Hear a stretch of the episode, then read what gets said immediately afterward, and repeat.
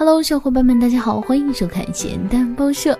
以前小编给大家介绍过西班牙最有趣的节日之一——番茄节，全世界各地的游客都涌入这里参加一场西红柿大战，满大街都是姨妈红的颜色，好不热闹。可小伙伴们知道吗？西班牙其实是世界上节日最多的国家，一年中有两百多天都在过节。西班牙的节日丰富多彩，每年约有两百多个大大小小的节日。除了圣诞节、复活节等一些重大的传统节日之外，每个省、每个城市，甚至每个村子都有着自己的节日。这些节日极具当地特色，其中最知名的有狂欢节、法雅节、四月节、庭院节、奔牛节、西红柿节等等，真是让人太羡慕了。一年有两百多天不用上学上班，尽情欢乐，怪不得说西班牙是一个充满欢乐的国家。试问谁不羡慕呢？